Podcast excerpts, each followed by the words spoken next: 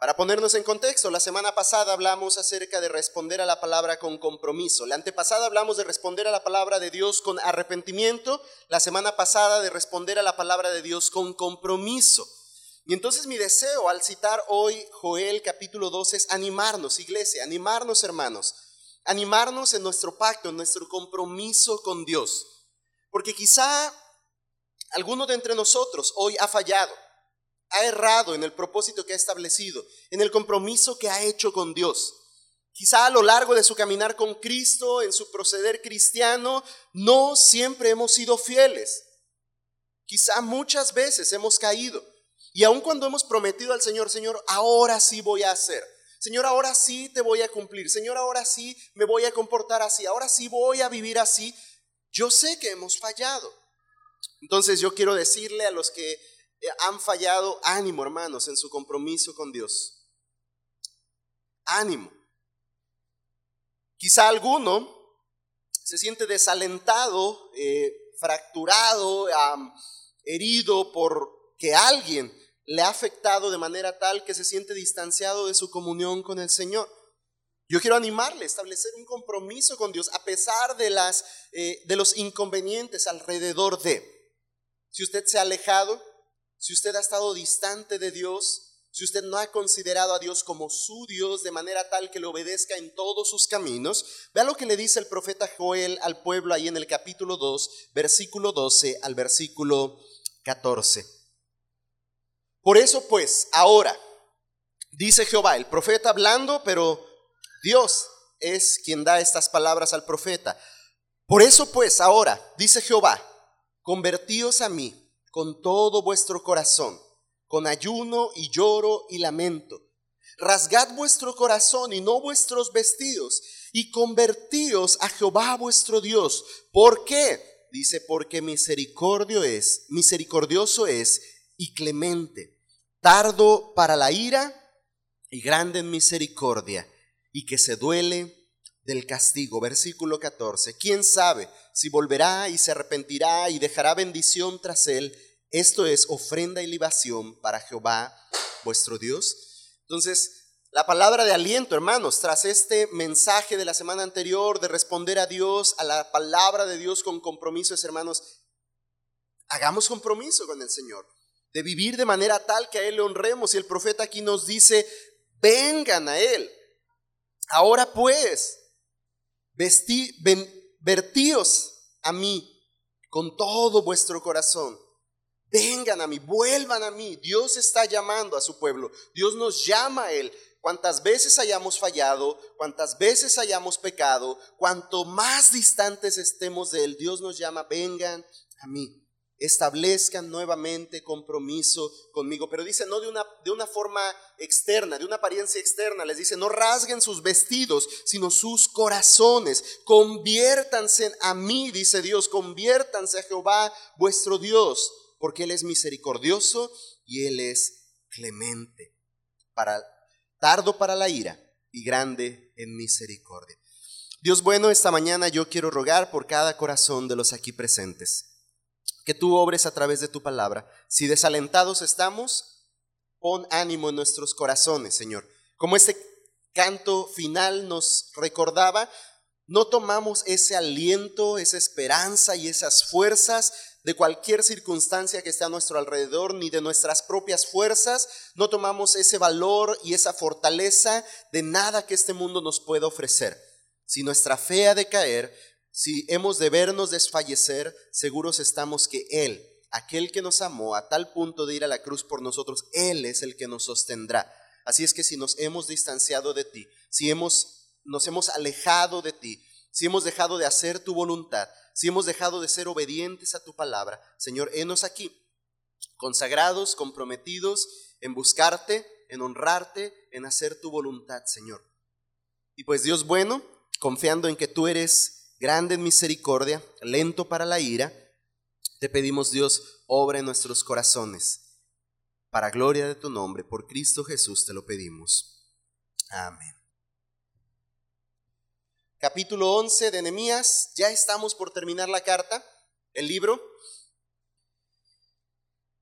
Iniciamos este estudio 13 de febrero del presente año iniciamos a estudiar la serie como tal, porque iniciamos con Esdras y de ahí nos seguimos a Nehemías. Entonces, recuerde que el título dado para esta serie del libro de Esdras y Nehemías fue Levántate y edifica. Así es que hemos pasado poco más de medio año meditando, enfocados en, la en esta temática, en la temática que nos ha presentado el libro de Esdras y Nehemías, más de medio año. Y la pregunta antes de terminar esta serie es, ¿qué hemos hecho? O si lo quieres hacer aún más personal, ¿qué has hecho? ¿Cómo hemos respondido al mensaje de la palabra de Dios contenido en Esdras y Nehemías? Si el enfoque que hemos dado desde ese 13 de febrero es levántate y edifica, ¿cómo te has levantado para edificar para la gloria de Dios? Ahora, si bien al principio eh, del libro de Esdras y, y, en algunos espacios en el libro de Nehemías también he procurado hacer mención, no solo edificamos la iglesia, no solo edificamos, principalmente el enfoque de la enseñanza tiene que ver con que como iglesia nos levantemos y edifiquemos para la gloria de Dios. Pero usted está llamado también a edificar su familia, a construir muros sólidos, seguros, a levantar barrera contra el enemigo para su familia, a pelear por los suyos, a guardar a los suyos. Así es que la pregunta es, ¿cómo te has levantado para edificar para la gloria de Dios? Sea en tu casa, sea en la iglesia, ¿cómo te has levantado para edificar para la gloria de Dios?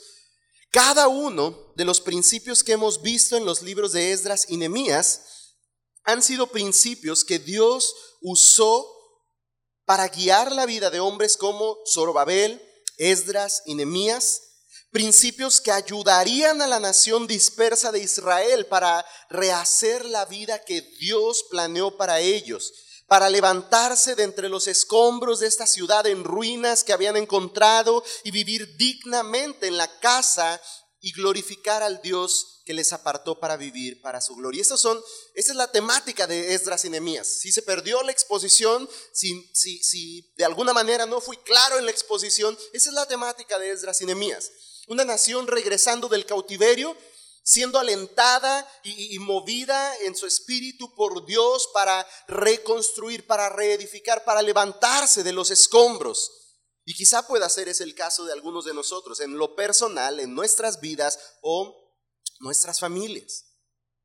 Quizá pueda ser alguna vez la situación de la iglesia. Esperemos en la gracia y misericordia del Señor no tengamos que levantarnos de los escombros. Pero cuando venga el desánimo, como hemos visto también en la serie, cuando vengan los ataques, cuando enfrentemos el peligro, tenemos que levantarnos y edificar. Cuando su familia está en riesgo, cuando su familia se esté desmoronando, alguien tiene que ponerse en pie, alguien como Zorobabel, alguien como Esdras, alguien como Nemías, y alentar a los demás para seguir adelante, para trabajar, para edificar, para pelear por los suyos. Usted y yo, hermanos, hemos sido rescatados de una vida de esclavitud y condenación, igual que los israelitas. Y hemos sido llamados por la gracia de Dios a una vida nueva, una vida nueva en Cristo. Ahora somos libres de la esclavitud del pecado, somos salvos de la ira de Dios y somos restaurados a la comunión con el Padre. Todo esto mencionado tiene que ver con la doctrina de nuestra salvación. Nuestra salvación es tan grande que no solo se limita al concepto de un boleto al cielo. En Cristo somos libres, repito, de la esclavitud del pecado. Somos salvos de la ira de Dios. Somos restaurados a la comunión con el Padre. Así es que si a usted le vendieron un boleto nada más para ir al cielo, yo le animaría a que con café o sin café, como sea, pero urge que platiquemos y hablemos de los preceptos de la salvación para que su fe esté firme y su corazón esté seguro en el Redentor que dio su vida por usted en la cruz. Pues todo esto Él ganó para nosotros. Recuerde el mensaje del profeta Geo, lo mencionamos por ahí en esta exposición. Y este mensaje al pueblo de Dios tenía que ver con ocuparse de hacer aquello por lo cual su Dios les había salvado de la esclavitud. Y el profeta les dice que no era tiempo de estar cómodos en sus casas, sin trabajar, era tiempo de levantarse y edificar la casa de Dios, ocuparse de ella. De la razón por la cual habían sido llamados de la esclavitud, por qué habían sido libertados y traídos de nuevo a Jerusalén y, y, que vivieran en adoración, que restauraran la adoración allí en Jerusalén, en el templo. Y entonces viene otra pregunta para nosotros, hermanos. ¿Por qué fuiste tú alcanzado y rescatado por la gracia de Dios? ¿Por qué fue usted rescatado, alcanzado y rescatado por la gracia de Dios? O aún más específico, ¿para qué? Porque el por qué, quizá alguno puede decir, porque Dios me amó. Pues sí, sí, no. Dios le aborrecía antes que por ser pecador. Pero Él es amor y por eso no le dejó ahí en esa condición. ¿Por qué? Porque usted se portó muy bien, error. No, no fuimos alcanzados y rescatados por lo bien que nos hayamos portado. Por la pura gracia de Dios, por su misericordia nos salvó. Pero ¿para qué nos salvó? Y ahí es donde de repente encontramos mucho conflicto los creyentes y por eso a veces nos encontramos haciendo nada y creciendo nada y viviendo nada porque solo hemos entendido la salvación como el pase de abordar al avión al cielo. Y entonces después de que según nosotros ya somos salvos, comamos y bebamos que mañana moriremos, ¿no? Y le damos vuelo a la hilacha. Quizá quien vive de manera tal no ha entendido. Y quizá lo digo de manera amable, porque quien vive de manera tal yo puedo afirmar por la evidencia bíblica no ha entendido el Evangelio verdaderamente. Está muerto en sus delitos y pecados en la nueva vida a la que Dios nos ha llamado, hermanos, nos ha hecho formar parte de una comunidad en la cual podemos crecer, amar, servir y exaltar la gloria de aquel que nos salvó. Esa es la, funcionalidad de la iglesia. Cuando nosotros hemos sido salvados, cuando nosotros hemos sido redimidos, transformados por la gracia de Dios en su misericordia. Y esta también es una provisión de la gracia de Dios. Dios nos da una comunidad de creyentes, una iglesia local, donde crecemos, amamos, servimos y exaltamos la gloria de Dios, nuestro Salvador. Estos, dicho sea de paso, son los valores que deben caracterizar a cada creyente en esta iglesia. Usted debe haber tenido por ahí desde hace unos meses, y espero lo tenga guardado, y lo tenga guardado porque ya lo estudió, ya le observó, cuando estuvimos estudiando acerca de lo que creemos, al final de la serie yo le di un tríptico como este a cada uno de los presentes en el servicio, si no tiene, quizá no estuvo o ya lo perdió. Pero aquí al final habla de nuestros valores, ¿Qué esperamos ver en cada creyente que conforma esta iglesia? Y precisamente habla del crecimiento, del compañerismo, del servicio y de la adoración como valores característicos de un creyente en esta congregación, el Divino Salvador. Así es que en esa nueva vida que Dios nos ha dado, nos llama también a edificar. Pensando en este grupo de creyentes, en esta comunidad, Dios nos llama también a edificar para su gloria. Nos llama a ocuparnos de lo que corresponde a su reino. Nos llama a vivir para su gloria. De hecho, para eso fuimos creados. Vino el pecado, rompió esta realidad, trastornó esta realidad y vino Cristo y redimió esta realidad. De modo tal que aquellos que fuimos creados para su gloria y, corrompidos por el pecado, por la regeneración que es en Cristo Jesús, somos restaurados a ese propósito, vivir para su gloria. Y en esta comunidad a la cual pertenecemos como hijos de Dios, somos llamados a edificar para la gloria de Dios. Así es que la exhortación que como iglesia hemos recibido domingo tras domingo en esta serie es, levantémonos y edifiquemos. Necesitamos, hermanos queridos, salir de la comodidad, necesitamos dejar de atesorar para nosotros mismos, necesitamos vivir como el pueblo al que Dios ha llamado. Pero de repente parece que nuestra teología está algo eh, eh, eh, tergiversada y entendemos como que Dios nos salvó para que entonces podamos ser exitosos. Y ahí estamos, en esa dinámica, buscando el éxito terrenal. Mejores puestos, mejores salarios, mejores trabajos, y no estoy diciendo que estas cosas sean malas. Son malas cuando éstas roban el lugar que a Dios le pertenece. Y entonces nuestra teología se ve tergiversada y, entonces eh, eh, pensamos que Dios nos salvó y que Dios nos amó porque somos tan buenos y Él es tan amoroso y entonces vivimos pecando y pecando y pecando que al cabo la gracia sobreabunda. Y podríamos seguir ejemplificando, hermanos, pero hemos sido salvados, rescatados para su gloria, pues así hemos sido creados y Él nos redime, Él nos transforma nuevamente para que este propósito pueda ser perseguido y cumplido en nuestras vidas. No hemos sido salvados, rescatados de la esclavitud para nosotros mismos hacernos nuevamente esclavos del pecado. Recuerda ahí eh, cerquita, aquí en Nehemías, por ahí del capítulo 8, estuvimos viendo al pueblo volviéndose esclavos entre ellos mismos porque se daban prestado y no tenían para pagar y entonces daban a sus hijos en esclavitud. Dios no les salvó para que nuevamente se, hicieran esclavos ellos mismos. Dios no les salvó a usted de un vicio para que se meta a otro. Dios no le salvó a usted de una actitud pecaminosa para que simplemente la cambie por otra que parezca menos grave que la anterior. Dios no nos salvó, Dios no nos rescató para que sabiéndonos salvos durante nuestro peregrinar en la tierra, vivamos confortablemente, felizmente, haciendo de nuestra vida lo que bien nos parezca, que al cabo ya cuando esté en la cama del hospital casi a morirme, le digo, Dios, perdóname, yo sé que tú eres fiel y justo para perdonar mis pecados, y entonces me voy a gusto con Dios después de una vida de pecado, oro a Dios, me perdona, y San se acabó, me salvé. No, no es así, no es así. Necesitamos salir de nuestra comodidad, necesitamos dejar de atesorar para nosotros mismos, de vivir para nosotros mismos y vivir como el pueblo al que Dios ha llamado. ¿Qué pasa cuando una construcción ha llegado a su fin? Cuando da por terminada una obra.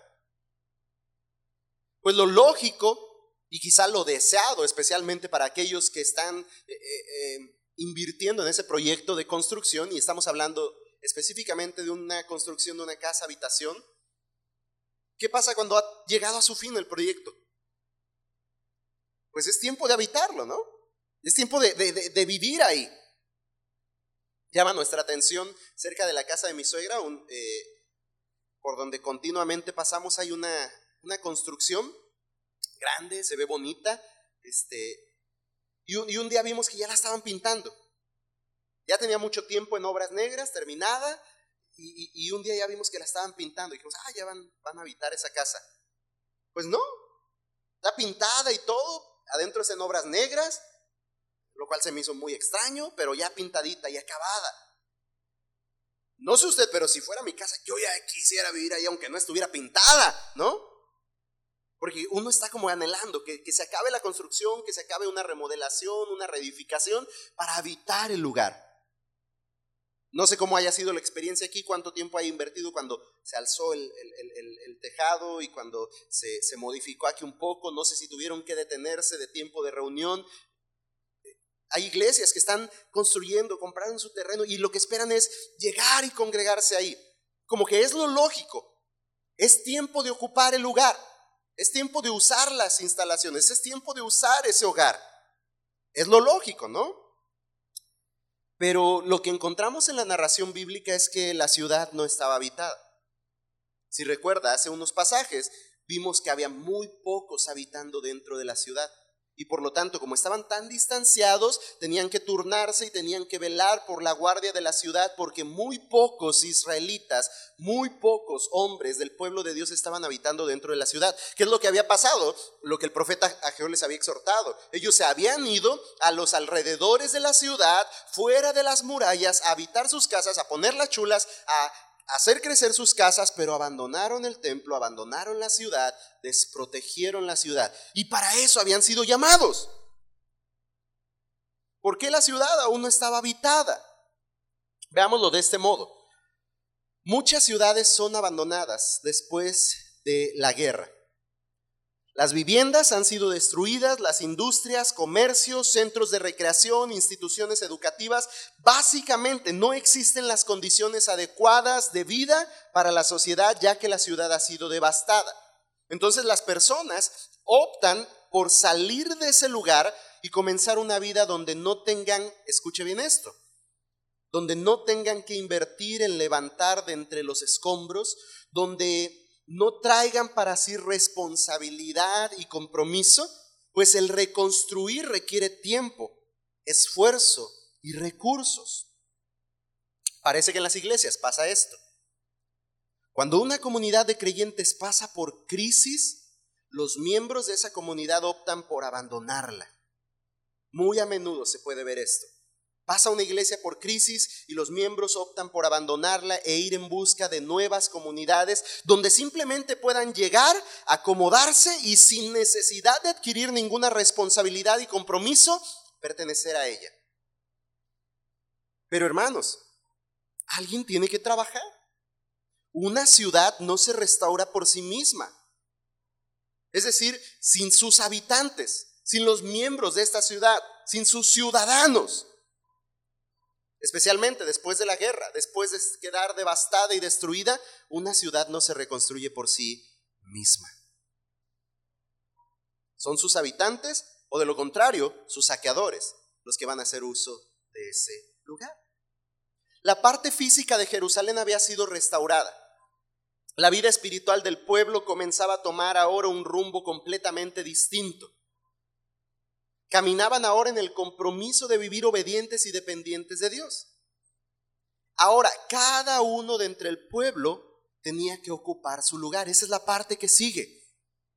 Después de todo esto que ya el pueblo ha vivido, la reedificación, la reconstrucción del templo, de los muros, la reedificación de la vida social, económica y política de la nación, ahora cada uno tiene que ocupar su lugar. Y este es el título de, de la enseñanza de hoy ocupar nuestro lugar. Ocupa tu lugar. Cada uno tenía que ocupar su lugar para que las cosas marcharan, para que la ciudad avanzara, progresara. La ciudad no podía quedar tan solo con muros, templo y casas nuevas. ¿Recuerda? Ya pintada y todo acabada, pero deshabitada. Ahora necesitaba ser ocupada, necesitaba ser cuidada, necesitaba ser protegida. Así es que apenas vamos al 11 y vamos a observar entonces estos preceptos, versículo 1 del capítulo 11.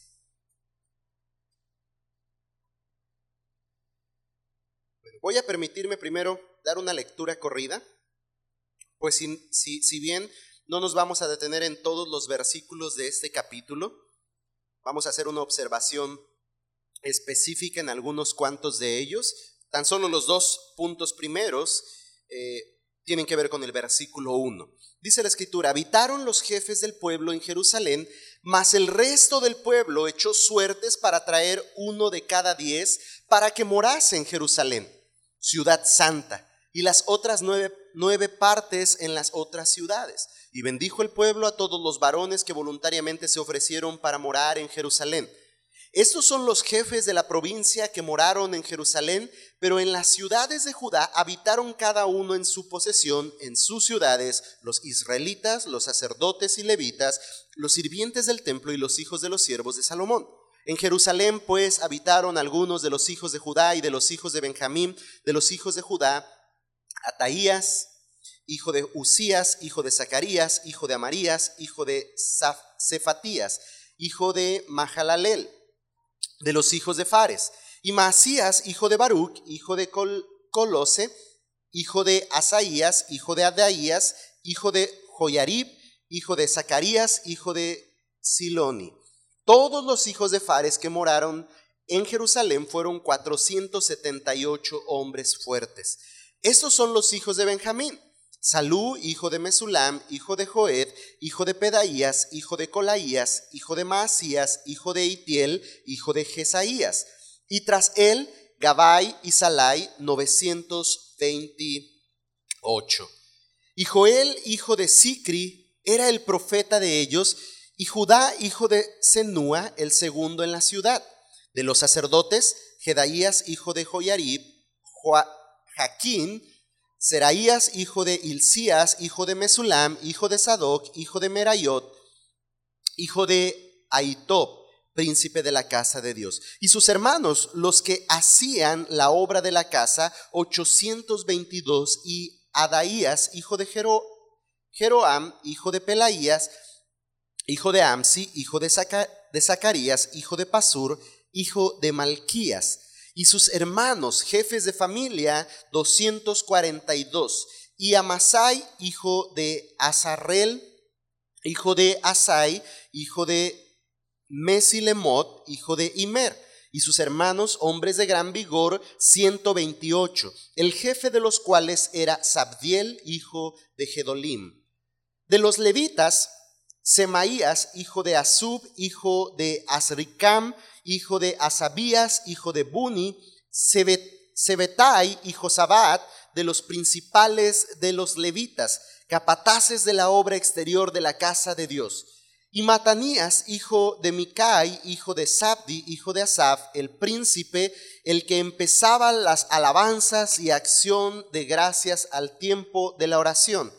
Bacbuquías, el segundo de entre sus hermanos, Abda, hijo de Samúa, hijo de Galal, hijo de Jedutún.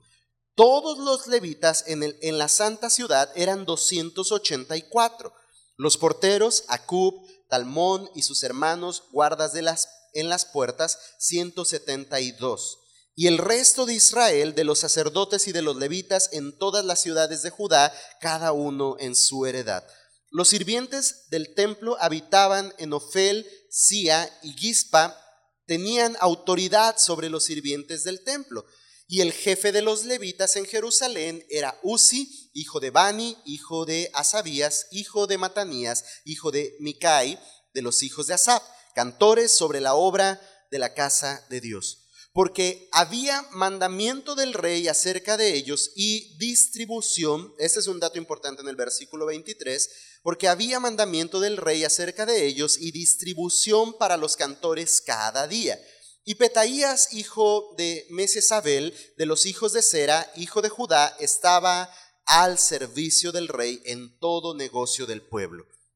Tocante a las aldeas, sus tierras, algunos de los hijos de Judá habitaron en Kiriat Arab y, sus aldeas, en Dibón y sus aldeas, en Jecapsel y sus aldeas en Jesúa, Molada y Bet Pelet, en Azar Sual, en Berseba y sus aldeas, en Siglag, en Mecona y sus aldeas, en Enrimón, en Sora, en Jarmut, en Sanoa, en Adulam y sus aldeas, en Laquis y sus tierras, y en Aseca y sus aldeas. Y habitaron desde Berseba hasta el valle de Inón. Y los hijos de Benjamín habitaron desde Geba, en Micmas, en Ahía, en Betel y sus aldeas, en Anatot, Nob, Ananías, Azor, Ramá, Gitaim, Adid, Seboim, Nebalat, Lod y Ono, valles de los artífices, y algunos de los levitas en los repartimientos de Judá y de Benjamín. Después de todos estos nombres, ¿qué es lo que observamos en esta lectura? Primero, ahí en el versículo 1, un primer precepto que observo en el versículo 1 es acerca de los lugares de autoridad. Algunos entre el pueblo fueron ocupando los lugares de autoridad. Habitaron los jefes del pueblo en Jerusalén. Los líderes ponían el ejemplo al pueblo siendo los primeros en habitar la ciudad y además la ciudad necesitaría de ese liderazgo de, esas figuras de autoridad.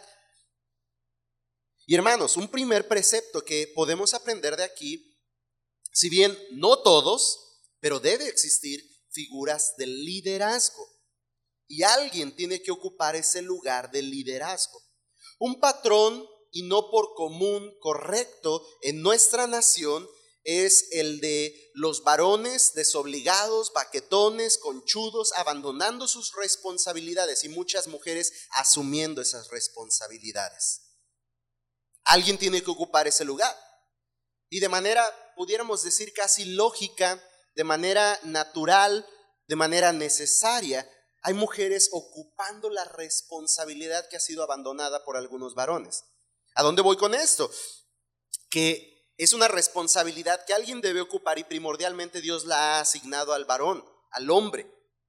quien debe trabajar, proveer, eh, eh, eh, sostener a su familia no solo económicamente, sino espiritualmente, proteger, velar por los suyos, amar a los suyos, enseñar a los suyos, educar a los suyos, especialmente en la palabra de Dios. Y esa responsabilidad ha sido dada al hombre. Pero ¿qué pasa cuando no cumple el hombre esa responsabilidad? La madre amorosa que cuida a los suyos, que, que teme por los suyos, empieza a tomar esa responsabilidad, porque alguien tiene que ocupar ese lugar.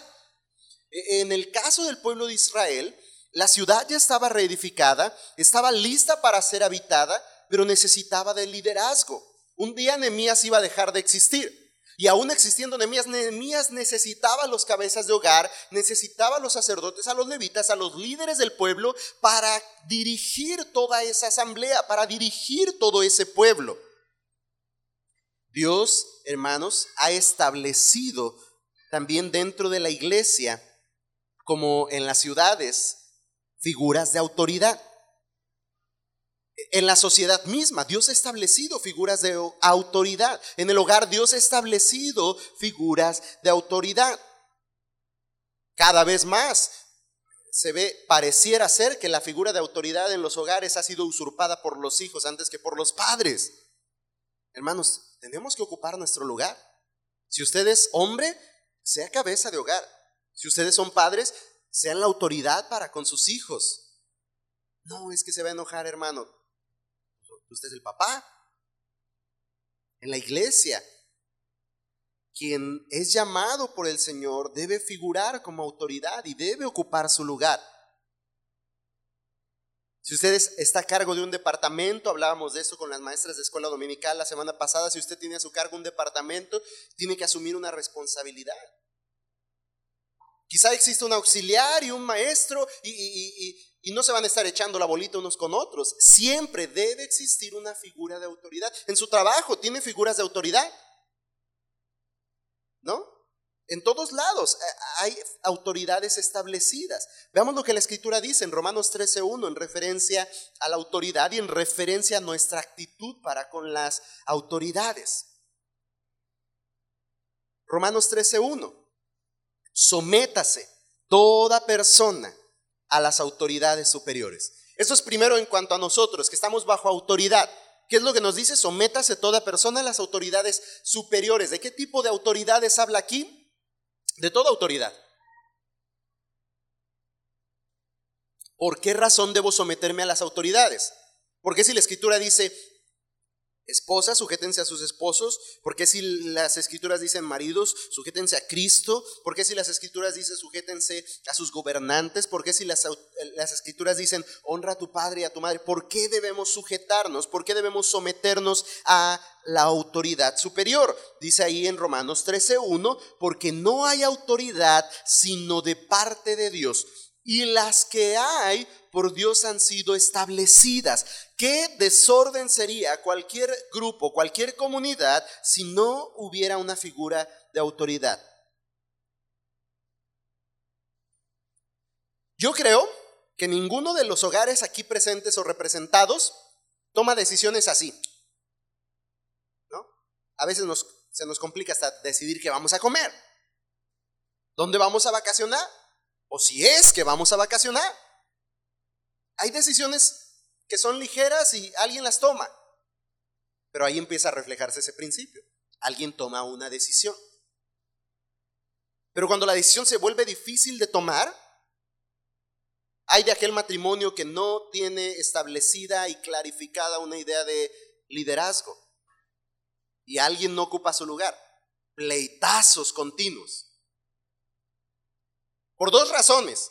Porque alguien no asume su responsabilidad y toma una decisión cuando no es fácil tomar una decisión, o porque ambos están en su condición pecaminosa luchando por usurparse esos lugares o por abandonar esos lugares que Dios les ha asignado. Y hemos hablado de esto en el rol, en el diseño de la familia, y si no estuvo presente durante esta serie, con todo gusto, eh, está, ya tenemos algunos días entre semana listos para poder estudiar con matrimonios precisamente acerca de estos aspectos porque es importante. Pero Dios estableció la autoridad y nos llama a someternos a la autoridad.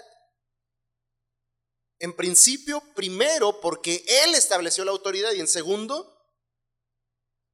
porque esto es bueno, porque trae orden, porque es correcto. Veamos lo que dice Primera de Timoteo 2.1. Otra actitud que debemos tener ante las autoridades. Exhorto ante todo a que se hagan rogativas, oraciones, peticiones y acciones de gracias por todos los hombres, por los reyes y por todas estas, por todos los que están en eminencia. Y ahí está el, el por qué es bueno que haya figuras de autoridad. ¿Por qué Dios estableció figuras de autoridad? Dice ahí en Timoteo, para que vivamos quieta y reposadamente en toda piedad y honestidad. Supónese que la autoridad, digo supónese en este sentido porque de repente no sucede así.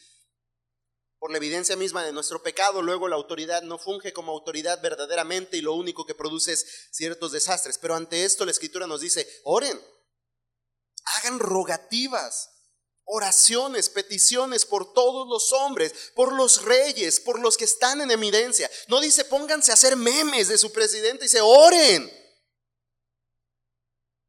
Si alguien eh, eh, es mi amigo en Facebook, compartí apenas algo referente, un, pensamiento del pastor Paul Tripp referente a la queja. Y, en base a este punto yo le diría, lee ese, ese, pedacito, se lo voy a mandar ahí al grupo en referencia a la queja y de repente estamos quejenos y quejenos y quejenos de la autoridad y la queja misma nos eh, desvía la mirada de poder ver la gloria, la gracia, la magnificencia y la soberanía de Dios de modo que podamos glorificarle. Y entonces quien, quien, se, quien está en el centro de la queja Básicamente somos nosotros. Nosotros venimos a ser nuestro propio Dios y como nadie cumple nuestras expectativas y como nadie suple lo que nosotros según necesitamos, entonces queja tras queja tras queja y esto produce nada más que una vida infeliz y frustrada. Pero la escritura nos llama no solo aquí en primera de Timoteo, sino en muchas otras ocasiones a orar. Por nada estéis afanosas, no sean conocidas nuestras peticiones delante de Dios con toda oración, con toda súplica. Oren al Señor, pidan al Señor. Su esposo no es la figura de autoridad que usted desea. Ore al Señor, ruegue al Señor. Clame a Él, preséntese ante Él. No, no tenemos los presidentes y gobernadores. Oremos al Señor, clamemos por su piedad. No tiene los mejores patrones del mundo. Ore al Señor por ellos también. Y de repente como que parece un simple cliché religioso. Pues ora, hermano. Pero hermanos, es lo que la escritura nos dice. Y esa oración está centrada en el hecho de que podamos vivir quieta y reposadamente en piedad y honestidad. Y, y en el contexto del pasaje no habla de la prosperidad que en este mundo podamos lograr siempre y cuando nuestras eh, autoridades ejerzan bien su papel. Especialmente habla del progreso, del avance del Evangelio. Y por eso Pablo le dice a Timoteo, ora por las autoridades. A la iglesia le dice, rueguen por sus autoridades. Pero el llamado es, primeramente, sométanse a las autoridades. Oren por las autoridades. Entonces, los primeros en ocupar su lugar ahí en Jerusalén fueron los jefes del pueblo la autoridad. Esto representa un ejemplo para el pueblo, pero eso nos lleva también a pensar cuál es la actitud que nosotros debemos tener ante aquellos que ocupan su lugar como autoridad.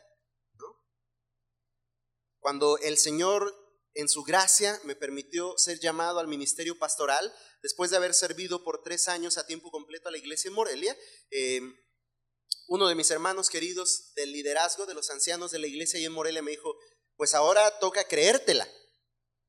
Y, es un concepto interesante. Si usted es esposo y padre, entiéndalo y créalo. ¿No? De repente ahí está jugando a que es el camarada de sus hijos y que no sé qué. Sí sea amoroso, sí sea compasivo con ellos, pero usted es su padre. Y pórtese como tal. Si usted es madre por igual, si, si, si usted ya está casado, si usted está casada, compórtese como tal, créasela y asuma la responsabilidad del rol, ocupe el lugar que Dios le ha dado. Si es como líder, como líder, si es bajo su misión, bajo su misión, cual sea el lugar que Dios nos ha dado, debemos ocuparlo. Ahí mismo en el versículo 1 leemos, el pueblo echó suertes para traer uno de cada diez. No era cosa fácil adquirir las responsabilidades al vivir dentro de la ciudad. Uno de cada diez sería asignado para trasladarse al interior de la ciudad, vivir en ella y obviamente eso implicaría adquirir las responsabilidades que esto implica. Entonces lo segundo que vemos aquí es que el pueblo empieza a ocupar los lugares asignados. Hermanos, que se te asigne un lugar y algo que hacer implica responsabilidad. Y a veces toca eso, porque uno dice, ¿quién ayuda con? Y nada más se oyen los grillos, ¿no? Y entonces, ¿qué toca? Asignar, pedir a alguien que lo haga.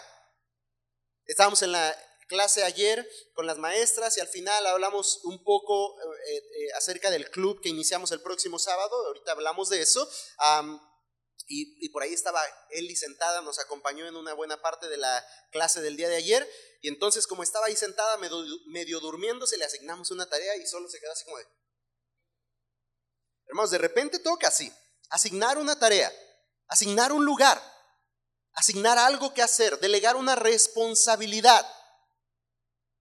Pero así como es una responsabilidad ocupar un lugar, un puesto, un quehacer, también es un honor y trae mucha bendición. Trae mucha bendición. Es un honor y trae mucha bendición. Y Dios llama a uno de cada diez. Y yo le pregunto, hermano, si estuviera entre esos diez, ¿irías? Si te tocaran las suertes, como dice ahí el pasaje, si te asignaran la responsabilidad, ¿irías? Imagínense que estamos aquí la congregación reunida, estamos juntos y vamos a suponerlo así. Que viene el hermano Marcos y nos platica el hermano Marcos, miren, yo conocí ahora que fui a llevar a mis padres a Acapulco, eh, eh, logré contactar con una familia eh, y, está ahí cerca de una comunidad de Acapulco en, en la sierra de Guerrero, vamos, vámonos más lejos en la sierra de Guerrero, tengo una familia y escuchó el Evangelio, el tiempo que estuvimos transmitiendo en internet nos escuchó y creyó y están deseosos de, seguir escuchando la palabra y ya invitaron a sus vecinos. Y entonces decimos, hermanos, vamos a plantar una iglesia en la sierra de Guerrero. Pero necesitamos un grupo enviado y un grupo enviador. Y vamos a asignar a 10 con todo y sus familias. Me estoy exagerando, ¿verdad? Quizás nos quedamos muy escasos aquí. Qué bueno que es una suposición. Vamos a asignar a 10 con todo y sus familias para ir y comenzar esa nueva obra. ¿Quién diría yo? No es fácil, ¿verdad? La pregunta es, ¿estás dispuesto a ocupar el lugar que Dios te asigne? Porque la realidad es que Dios nos llama y, y en el estricto sentido Dios no nos pregunta, ¿qué quieres? Dios nos llama y nos asigna una responsabilidad. Nos, nos, llama de manera específica y nos coloca en un lugar dentro de la iglesia, dentro del cuerpo, dentro de su obra. Así es que, nuevamente pregunto, ¿estás dispuesto a ocupar el, el lugar que Dios te asigne? Versículo 2. Y bendijo el pueblo a todos los varones que voluntariamente se ofrecieron para morar en Jerusalén. Antes de, decir el punto del 2, tengo algo en mente que se lo quiero compartir. Muchos de nosotros cuando venimos al Evangelio, muchos de ustedes cuando han venido al Evangelio, quizá ni siquiera se imaginaban que estarían donde estarían. Yo, yo crecí viendo en servicio a mis padres, crecí viendo a mi padre predicar, crecí eh, eh, eh, viendo incluso a mi hermano también exponer el Evangelio y disipular personas. Pero yo no me imaginé en mi infancia que terminaría sirviendo al Señor como pastor. De verdad, de niño yo no es que, veía a mi padre y yo decía, yo quiero ser pastor. No, yo, yo quería ser músico. Yo quería ser estrella de rock and roll, ¿no? Yo quería ser ilustrador, quería ser dibujante, quería ser todo un artista, yo. Y muchos de nosotros venimos hacia Cristo y no imaginamos dónde el Señor nos pondrá a dónde el Señor nos llamará. Le he platicado mucho de queridos amigos, muy amados amigos, que han abandonado sus carreras, que han transformado sus vidas porque no tenían idea del lugar que Dios tenía para ellos cuando vinieron al Evangelio. ¿A qué voy con esto? De repente nosotros podemos semblantear nuestro futuro, podemos hacer planes, diseñar, y, la escritura misma nos habla de esto. Dice que el hombre piensa en su propio camino, pero a fin de cuentas lo que la escritura enseña es que Dios tiene en su perfecta voluntad la última palabra. Y Dios tiene determinado un llamado, una vocación para cada uno de nosotros. Y usted puede imaginarse como el mejor ingeniero del mundo, pero de repente sucede algo sobrenatural y viene el Evangelio a su vida y Cristo le llama y Él le salva y le transforma y de repente dice, ya no soy ingeniero, soy misionero. Hermanos, ¿y a quién enviaré? ¿Y quién irá por vosotros? ¿Y quién estará dispuesto para decir, heme aquí? envíame a mí. Pero de repente amamos tanto lo que somos y añoramos que cuando el Señor nos asigna algo, no estamos dispuestos a ir.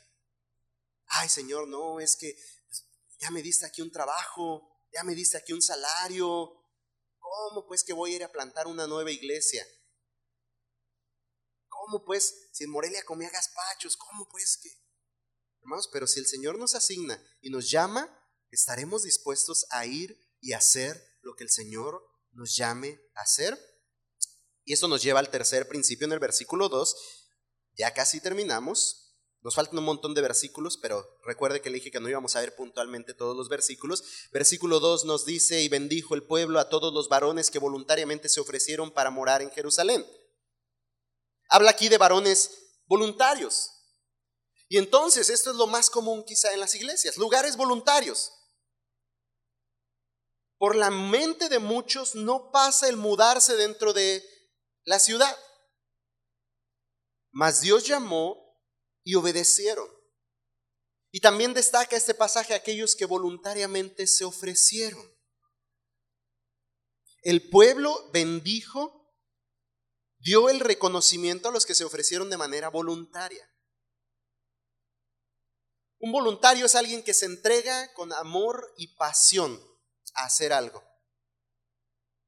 Alguien dijo, el voluntario es impulsado por convicción, no por obligación. Y estoy completamente de acuerdo con esto. Gracias a Dios, la, la, gran mayoría de ministerios en la iglesia siempre se conforman de voluntarios. Y se espera que siempre sea así. Que de manera voluntaria alguien diga, yo voy, yo hago, yo me apunto, cuenten conmigo. Porque ese voluntario es impulsado por convicción y no por obligación. De manera personal, hermanos, yo, yo, yo, tengo que reconocer algo. En parte no es tan bueno y en parte eh, me justifico un poco. Y no quiero con esto decir que siga siendo bueno. Eh, no soy muy dado a la delegación, a la asignación, como mencionaba hace un momento, a decir, te toca esto, te toca esto, te toca esto. Preferiría escuchar el voluntariado. Porque prefiero ver hermanos gozosos, alegres al servicio, que refunfuñando y haciendo de mal humor lo que les sea así asignado, lo que les sea así eh, eh, delegado en responsabilidad.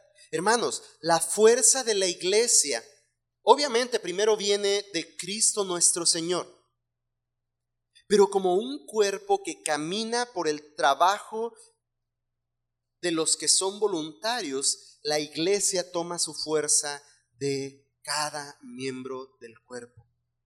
De cada miembro que convencido de su importante función trabaja para la gloria de Dios y para la edificación de ese cuerpo. Dependemos, cantamos esto, de nuestro Salvador. Él nos sostendrá. Él nos sostendrá.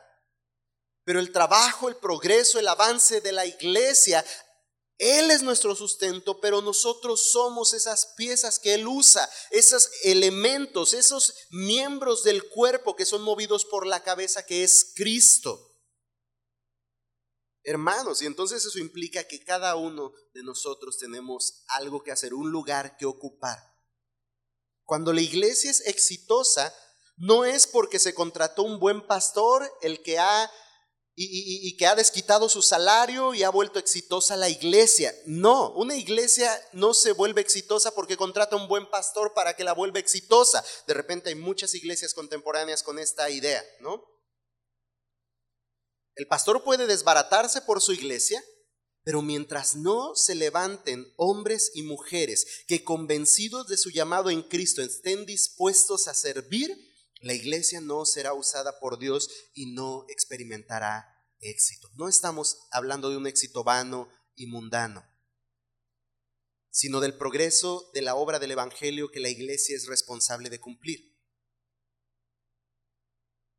Hermanos, todos tenemos algo que hacer y todos tenemos un lugar que ocupar.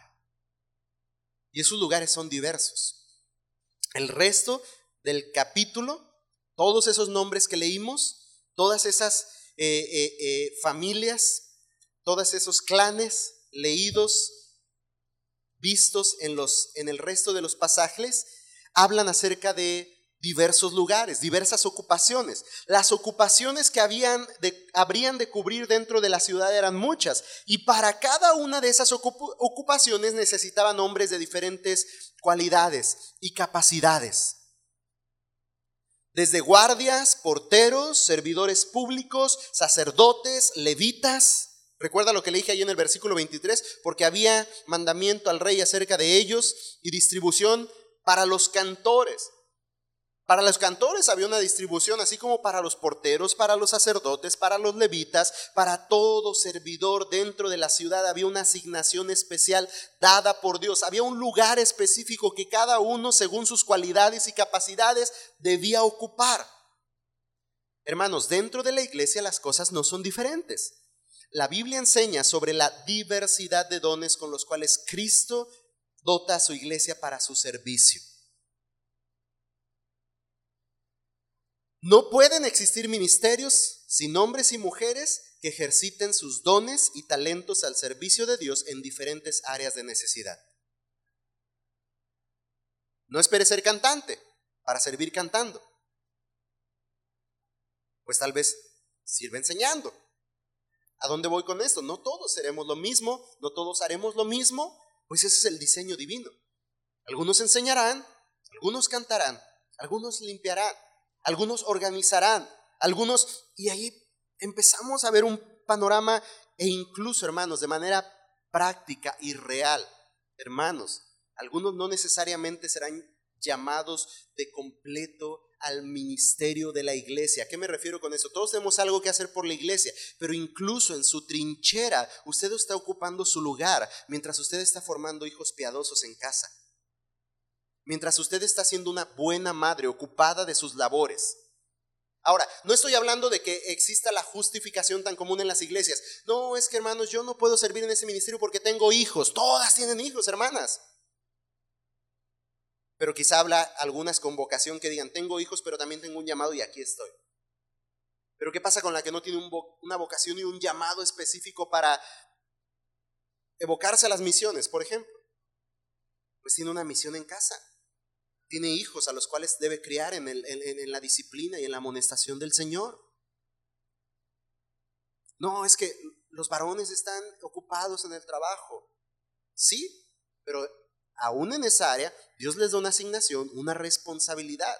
No se espera que cumplan con las mismas funciones y labores que un servidor que de tiempo completo invierte su vida en esto. Pero hay una responsabilidad y un lugar y una asignación dada. Todos en la diversidad de dones y talentos que Dios nos ha dado debemos estar haciendo algo, hermanos. Si usted se ocupa de su familia, de sus hijos y los enseña y los disipula y les ayuda a crecer en el Evangelio, ahora abierta a todas las familias en este grupo congregado, con familias fuertes, creciendo en la fe, caminando en el temor del Señor, ¿cuál sería la perspectiva de la iglesia? ¿Cuál sería la iglesia que tendríamos? ¿Me explico? Pero si dejamos de hacer lo que nos toca hacer, si no ocupamos nuestro lugar, según nuestra asignación, nuestros dones, nuestros talentos, dice la escritura, todo el que sabe, perdón, no, no la escritura aquí, antes de la escritura, alguien dijo, todo el que sabe hacer algo, todo el que sabe algo hacer, tiene algo que hacer. ¿Sabe usted algo que hacer? ¿Sabe usted hacer algo? tiene algo que dar a la iglesia. Tiene algo que dar a la iglesia. Y ahora sí, acompáñeme a la escritura. Perdón, hace un rato por casi poner esto por escritura. Acompáñeme a primera a los Corintios 12.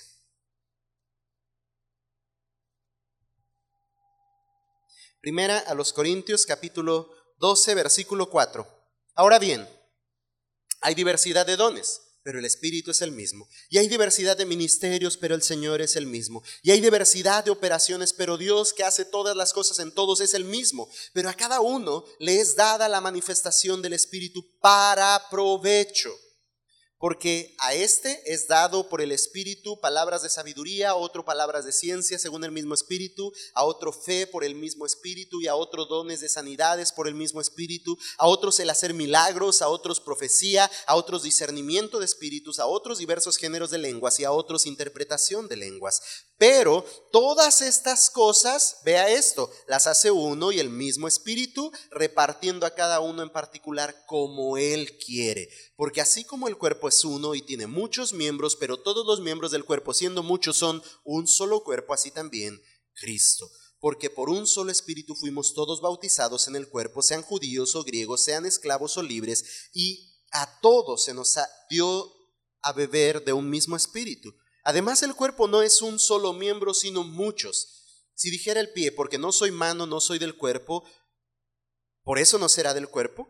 Y si dijera la oreja, porque no soy ojo, no soy del cuerpo, ¿por eso no será del cuerpo? Si todo el cuerpo fuese ojo, ¿dónde estaría el oído? Si todo fuese oído, ¿dónde estaría el olfato?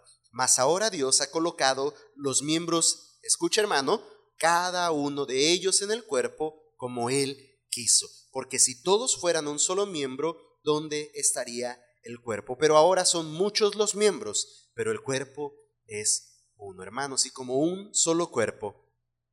¿Te has preguntado dónde es tu parte en el cuerpo? ¿Sabes qué lugar te pertenece y qué te corresponde hacer? Si no es así, hay que buscarlo, hermano. Y no hay forma de buscarlo sino a través del servicio. Y puede ser enfocado de completo en una actividad dentro de la iglesia, como puede ser atendiendo el llamado y responsabilidad que Dios te da con los tuyos. Ahora, eso se reflejará en el servicio también en la iglesia. Una vez que te ocupes de los tuyos, sin duda alguna, que desearán servir a la iglesia y vendrán como familia a servir a la iglesia. ¿Sabes cuál es tu lugar? ¿Sabes cuál es el lugar que te pertenece? Hemos encontrado una larga lista de nombres de aquellos que ocuparon su lugar que estuvieron dispuestos a afrontar las responsabilidades y levantarse y edificar para la nación, para su nación, al servicio de Dios. Ocupar, hermanos, nuestro lugar implica afrontar nuestras responsabilidades. De repente, quizá ese es el asunto de por qué muchas veces no respondemos. Porque decir yo implica asumir una responsabilidad. Decir yo quiero servir implica quizá llegar más temprano a los servicios y llegar siempre. Decir yo quizá implica la responsabilidad de velar por mi propio bien espiritual, aunque eso debe suceder, sirvas o no sirvas, pero sirviendo con mucha más razón. Implica prepararse. Estamos hablando con las maestras de escuela dominical de la necesidad de prepararnos y de ser estudiantes sistemáticos de la Biblia para poder ofrecer enseñanza sistemática de la Biblia a nuestros estudiantes implica responsabilidad, hermanos. Y yo le pregunto, hermano, ¿le has preguntado a Dios qué lugar debes ocupar para edificar? En una de esas sí es un lugar de liderazgo. En una de esas sí un día te tocan las suertes y plantas una nueva iglesia. Enviado por la iglesia, por favor, no en desorden, enojado y te llevas un grupo emberrinchado para hacer tu nueva iglesia. No, ese, ese modelo no es bíblico. Enviado por tu iglesia asignado con una responsabilidad, o voluntariamente dices, hermanos, aquí estoy, dispuesto, ocúpenme, úsenme, ¿qué puedo hacer? ¿Estás dispuesto a ocuparte en lo que Dios te llame a hacer? El trabajo de la iglesia, hermanos, nos corresponde a todos. Tal vez parezca existir algunos miembros poco atractivos, la escritura habla de esto, y que a la vista de otros parezcan menos importantes, pero delante de Dios y para su gloria, hermanos, todos son iguales de importantes. Aún el ombligo que parece existir sin ninguna razón existió por una razón. Si no existía el ombligo, no existía ninguna otra parte del cuerpo, pues. Así es que todos somos importantes y cada uno necesitamos del otro para la correcta edificación. Dios desea, hermanos, hombres y mujeres dispuestos a servirles, movidos por convicción y amor a Dios, no por mera obligación. Dios, Dios no necesita de usted y de mí. Dios puede valerse y hacer su obra sin usted y sin mí. Pero si movidos por la convicción en la palabra y por el amor a Dios servimos, Él nos usa y nos bendice. Así es que es tiempo, hermanos, de que cada uno de nosotros responda obedientemente a Dios y estemos dispuestos a ocupar nuestro lugar para la edificación de nuestra iglesia, para la gloria de Dios. Y entonces termino preguntándonos, ¿cruzarás los muros o serás un espectador? ¿Vendrás dentro de la ciudad? ¿Estás listo para levantarte y edificar? ¿O te vas a quedar allá viendo, observando? ¿no? Hay un canto que me encanta, una canción que me encanta del de el hermano Marcos Vidal, que habla acerca de la el milagro de la multiplicación de los panes y los peces y dice, yo no quiero ser de los cinco mil, que contemplan el milagro, dice. Yo quiero ser de los doce que recogen los pedazos. Yo quiero ser de los que se ocupen en hacer, antes que ser de los que simplemente estén viendo lo que está pasando. ¿De cuáles quiere ser usted?